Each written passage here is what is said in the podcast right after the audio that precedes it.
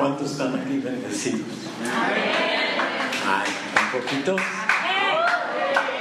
¿Cuántos estamos aquí bendecidos? Y es, somos bendecidos porque tenemos un Dios que bendice, ¿no es cierto? Tenemos un Elohim, un Señor que sobre todos los señores, un Dios que sobre todos los dioses. Tenemos un El Shaddai que está siempre atento a nuestra necesidad, siendo nuestro proveedor, nuestro sustentador. Y todo lo que necesitamos, Él lo provee. Y de hecho, todo lo que tenemos es porque Él lo ha provisto. Amén. Así que denle un aplauso de gratitud al Señor.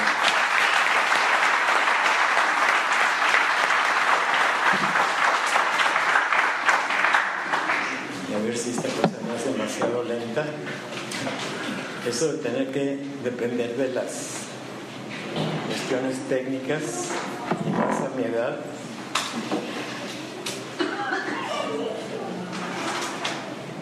Hazme caso.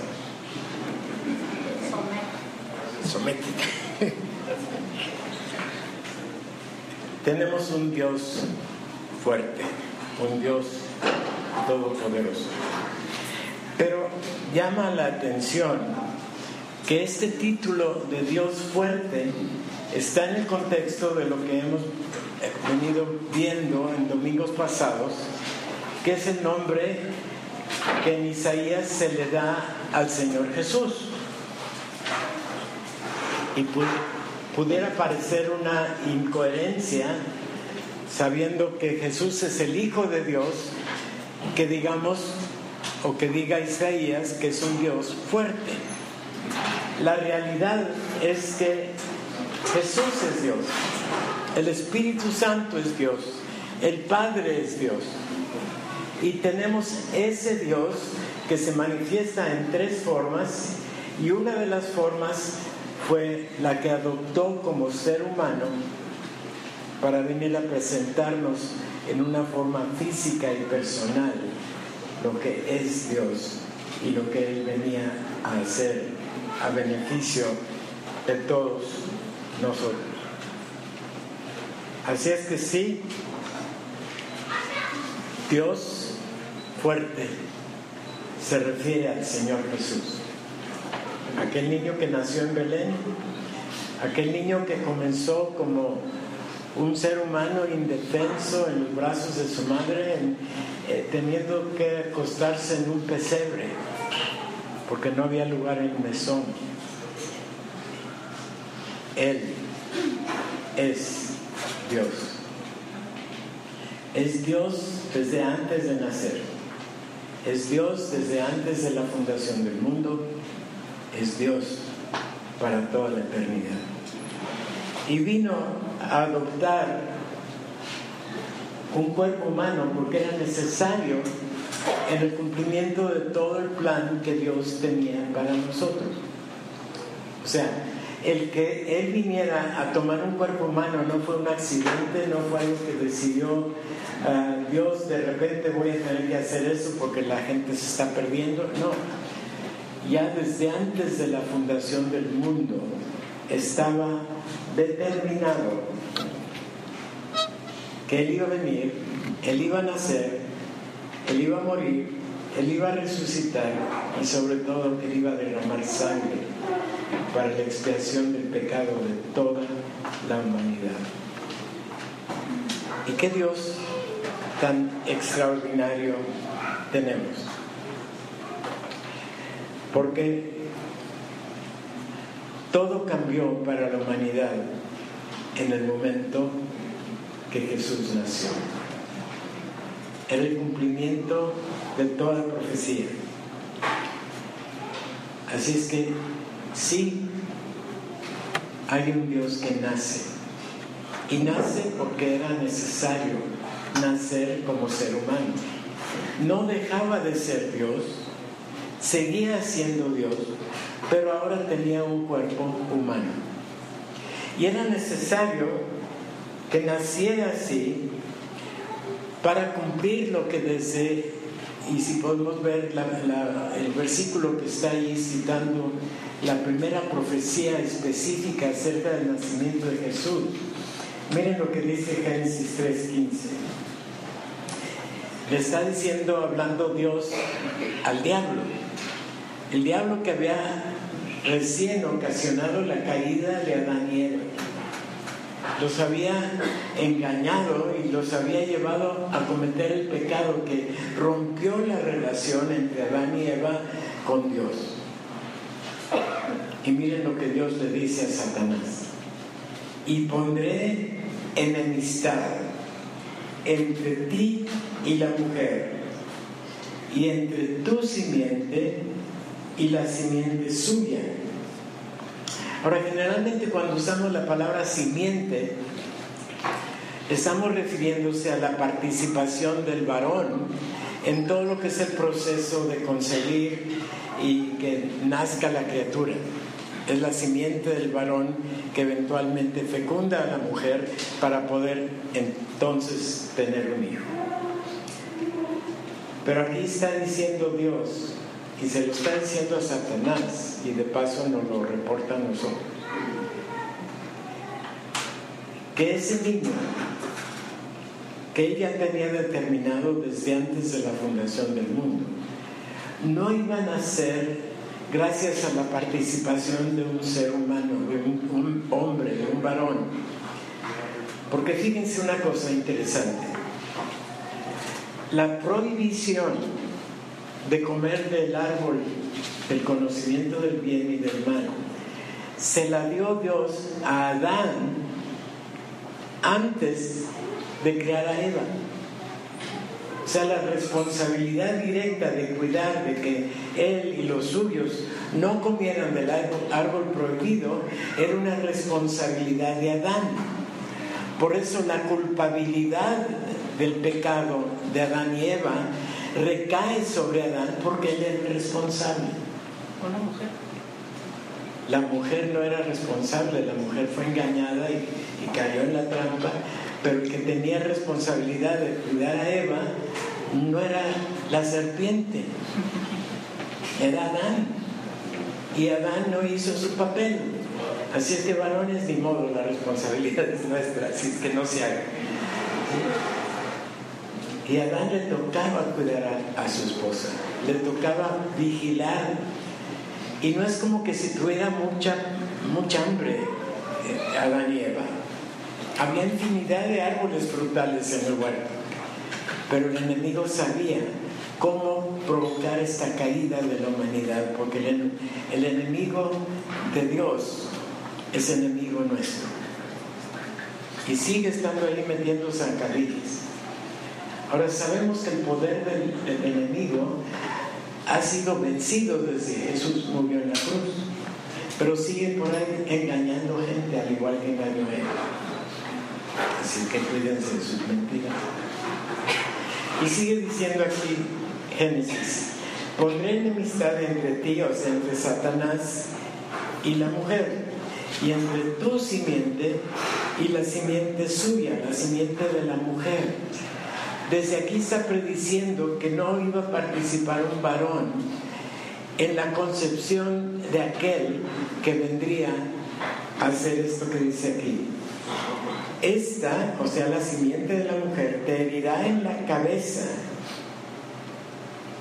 O sea, la simiente de la mujer iba a venir a herir a Satanás en la cabeza para destruir su poder y su presencia una vez por todas. Y eso sucedió en la cruz. Y dice a ti, y tú le dirás en el calcañar. O sea, esta persona que iba a llegar a la cruz no iba a llegar ileso, iba a llegar todo lastimado, iba a llegar todo eh, prediciendo que iba a morir. La gente esperaba que muriera, todos, hasta los discípulos estaban tristes y angustiados porque ya su maestro había sido muerto pero él mismo había predicho que resucitaría el tercer día. Y así fue. y a su tiempo ascendió al cielo y está sentado a la diestra del Padre, reinando para siempre como Dios sobre toda la creación y sobre cada uno de nosotros como sus hijos. Amén. Ponme la mano aquí Gracias a lo que Jesús hizo. Tengo el derecho de ser declarado hijo de Dios. Y gracias a lo que Él hizo, todo mi pecado ha sido perdonado. Dale un aplauso al Señor.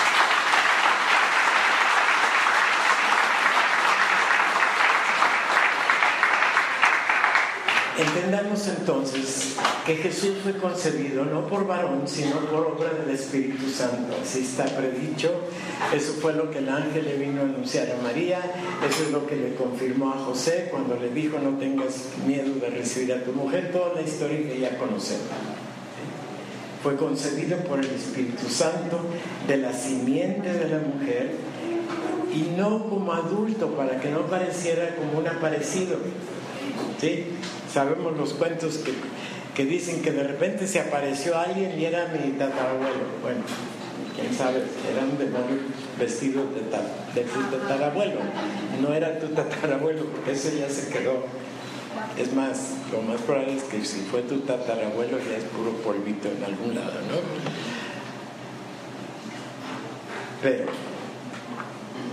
nace como un niño, se desarrolla como niño crece. Como ya nos decía el pastor Daniel, fue llevado a los ocho días al templo para presentar. Pasó el tiempo, a los 12 años andaba visitando el templo y ahí se quedó platicando él, siendo un chamaquito de 12 años, platicando con los sacerdotes, imagínense. Y casi dándoles clases, corrigiéndoles sus errores él a ellos para que eventualmente, a la edad más o menos de treinta y tantos años, 33 años es lo que se calcula, llega el cumplimiento del tiempo y es llevado hasta la cruz, donde es crucificado, derrama su sangre, la sangre eficaz y suficiente para el perdón del pecado de toda la humanidad, desde Adán hasta el último ser humano que nazca. Ese es el poder de nuestro Dios. Amén. Ese es el Dios extraordinario que tenemos. Ese es nuestro Dios fuerte y poderoso. Todo lo que veníamos cantando hace rato. Ahora, hay unos detalles importantes que hay que señalar. Ya decía que la prohibición de comer el fruto del árbol del bien y del mal no fue dada a Eva, fue dada a Adán. Y que fue dada antes de la creación de Eva y que Adán es el responsable de que las órdenes de Dios se cumplieran. Y de que Adán, por desobedecer, fue quien introdujo el pecado.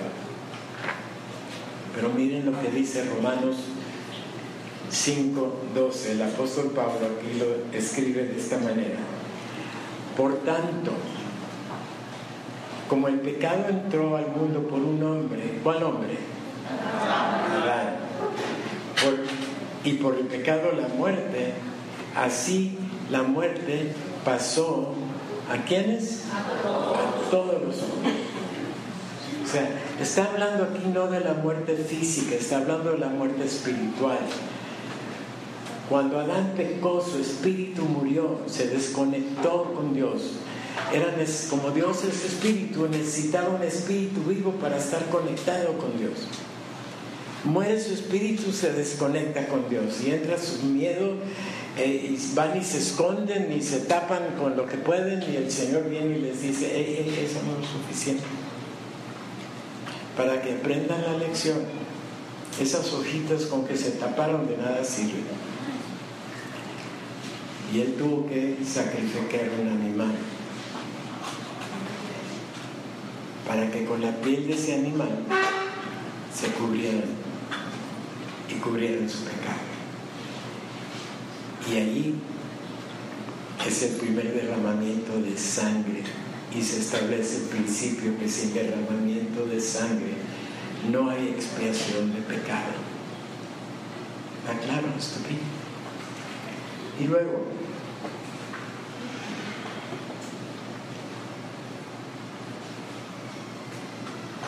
ya habíamos mencionado esto, que la concepción es por obra del Espíritu Santo y la simiente del varón no tiene parte, fue la simiente de la mujer. Luego la que sigue habla acerca de lo que es la encarnación, o sea, cuando Dios asume un cuerpo de carne, un cuerpo físico, Dios en un cuerpo humano, no deja de ser Dios, sigue siendo el mismo Dios todopoderoso, con todos sus atributos, pero a la vez es Dios residiendo en un cuerpo humano. Y un cuerpo humano necesario para que la sangre pudiera derramarse a su debido tiempo. Pero, como no intervino varón, no se transmitió el pecado de Adán a través del varón, a ese niño que fue concebido por el Espíritu Santo. Y él fue concebido sin pecado y vivió toda su vida sin pecado. Tentaciones, muchísimas. Situaciones difíciles, los 33 años que vivió. Aún estando ya en el Getsemaní, horas antes de la crucifixión, él declara, Señor, que no se haga mi voluntad sino la tuya. Y cuando finalmente ha completado la tarea, dice, consumado es, terminado en tus manos, encomiendo mi espíritu. Pero Dios es Dios siendo Dios Padre. Dios es Dios siendo Dios Hijo. Dios es Dios siendo Espíritu Santo. Y me fascina la, seña que los sordos tienen cuando hablan de la Trinidad. ¿sí? Y dicen Padre, Hijo y Espíritu Santo. Y corríjame si estoy equivocado. Padre, Hijo y Espíritu Santo. Pero los tres Padre, Hijo y Espíritu Santo, pero los tres son uno. Porque es un solo Dios, manifestado como Padre, un solo Dios manifestado como Hijo, un solo Dios manifestado como Espíritu Santo. Amén. Y podemos ver esto en el Salmo 2, y voy a leer nada más un pedacito de todo el Salmo. El Salmo 2, en un pedacito en el versículo 7 y 8 que dice, hablándole al Hijo. Y fíjense, los salmos fueron escritos mil años antes que Jesús naciera. Dice, Jehová me ha dicho, mi Hijo eres tú, yo te engendré hoy. O sea, el Espíritu Santo iba a engendrar al Hijo. Pídeme y te daré por herencia a las naciones y como posesión tuya los confines de la tierra. Por su obediencia, Dios le ha restaurado a su lugar de poder, de magnificencia, de autoridad. De Él le todos los confines de la tierra. A Él le perteneces tú.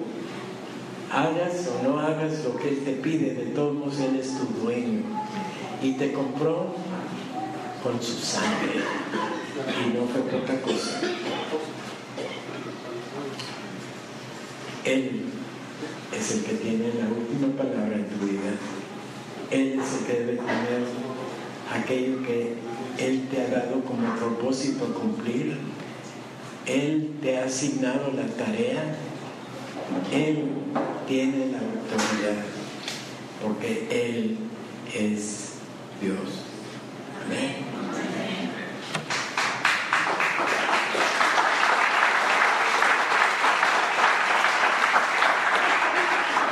Por si tuviéramos duda, miren lo que el Evangelio de Juan nos dice en el capítulo 1, versículo 18. A Dios, por ser espíritu, obvio, nadie le vio jamás. El unigénito Hijo que está en el seno del Padre, Él, o sea, el Hijo, nos lo ha dado a conocer. Una de las tareas que vino a cumplir es dándonos a nosotros a conocer a Dios, pudiéramos conocer al Padre, a que pudiera el Espíritu Santo, que sigue siendo un solo Dios viviendo en ti.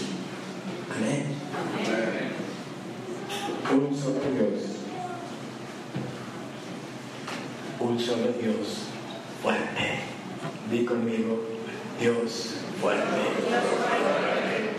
Y al hablar de fuerza no es nada más fuerza física, fuerza de su autoridad absoluta que tiene sobre ti, sobre mí, sobre la creación, sobre el mundo entero, aún sobre aquellos que le desobedecen y le dan espalda.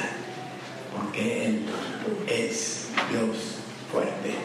Y eso cambia todo. Y Él encarnó en un ser humano sin dejar de ser Dios para revelarse a ti y a mí. Y por eso los apóstoles que lo vieron y dejaron escrita la descripción de lo que vieron y el mensaje que escucharon, escucharon es la palabra de Dios que hoy tenemos en nuestras manos. Amén. Y ahí mismo en el pasaje de Isaías que hemos estado estudiando dice, porque un niño nos es nacido, hijo nos es dado. Jesús nació en el pesebre para que estuviera a tu alcance. Jesús se humilló al extremo para que tú no tuvieras duda de su amor y su disponibilidad de relacionarse contigo. No es un rey encumbrado allá que si tratan de ir a visitar a la reina de Inglaterra, les aseguro que tienen muchos trámites que cumplir. Pon tu mano aquí y di conmigo, Dios, está en mí. ¿Lo crees? Dilo conmigo otra vez, Dios, está en mí. Y si le quieres agregar vida bajo su autoridad, eso te compromete. Dios está en mí. Y vivo bajo su autoridad. Porque un niño nos es dado, un hijo nos es nacido, para la cruz, para derramar su sangre, para redimirnos para que habiendo muerto resucitara triunfante y ascendiera a su gloria, donde Él está sentado a la diestra del Padre, intercediendo por ti y por mí. También para que pudiésemos pasar la eternidad con Él. Y hoy tú y yo podemos vivir seguros en Él. ¿Por qué? Porque en Él somos más que vencedores. Di conmigo, en Él, soy más que vencedor. Y yo te puedo preguntar, ¿de qué, ¿a qué vas a vencer? ¿A tu vecino, a tu suegra? ¿O a, qué, ¿A quién vas a vencer? Vas a vencer al enemigo. Porque el enemigo ya está vencido desde la cruz y no tienes por qué entender o recibir o creer sus mentiras. Él no tiene poder sobre ti porque tú eres más que vencedor. ¿Por qué? Porque Él es Dios fuerte y Dios vive en ti. Porque Él es tu Dios. Y conmigo, Él es mi Dios.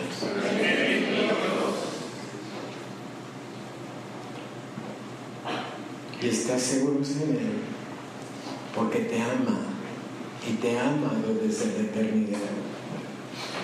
Y porque su victoria en la cruz ahora es tu victoria. Su victoria en la cruz es lo que te hace a ti más que vencedor. Y eso hermanos, es la clave de nuestra vida. Y podemos terminar ahí mismo en Romanos, en el capítulo 8, versículos 38 y 39. Que dice así, por lo cual estoy seguro de que ni, debe decir allí, ni la muerte, ni la vida, ni ángeles, ni principados, ni potestades, ni lo presente, ni lo porvenir, ni lo alto, ni lo profundo, ni ninguna otra cosa creada nos podrá separar del amor Jesús.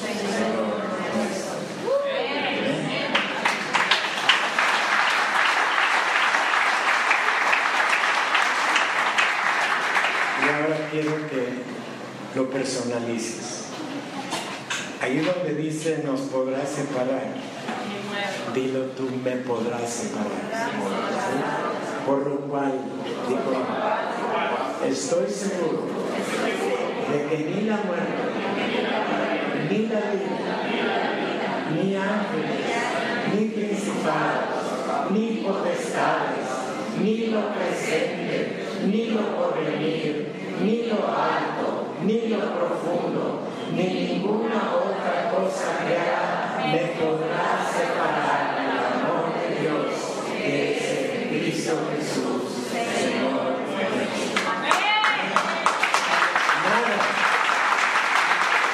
ni nadie te podrá separar del amor de Dios. Amén. Y esa es la esencia de su gracia, su gracia abundante, que fluye continuamente sobre nosotros, otorgándonos el poder y la capacidad de resistir al enemigo y mantenernos vencedores y victoria. Y quiero señalar algo, ahí donde dice ni ninguna otra cosa creada, ahí estás tú también. Es decir, que ni tú te podrás separar del amor de.